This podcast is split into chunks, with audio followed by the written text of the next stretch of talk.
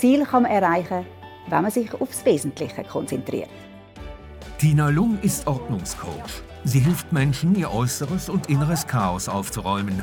Im Alter von 30 Jahren muss sie ihr Leben selbst neu ordnen. Mit 20 Jahren muss sich Stefan Bernhard wegen eines Arbeitsunfalls von seinem Traum, Boxer zu werden, verabschieden. Seinen Fokus verliert er jedoch nicht und findet erst durch den Unfall zu seiner wahren Berufung. Salome Amaker hat auf ihrer zehnmonatigen Reise rund um den Globus einen ungewöhnlichen Fokus – Direkt nach ihrer Reise fokussiert sie sich darauf, einem Nachttraum nachzugehen. Fokussiert Leben im Fenster zum Sonntag.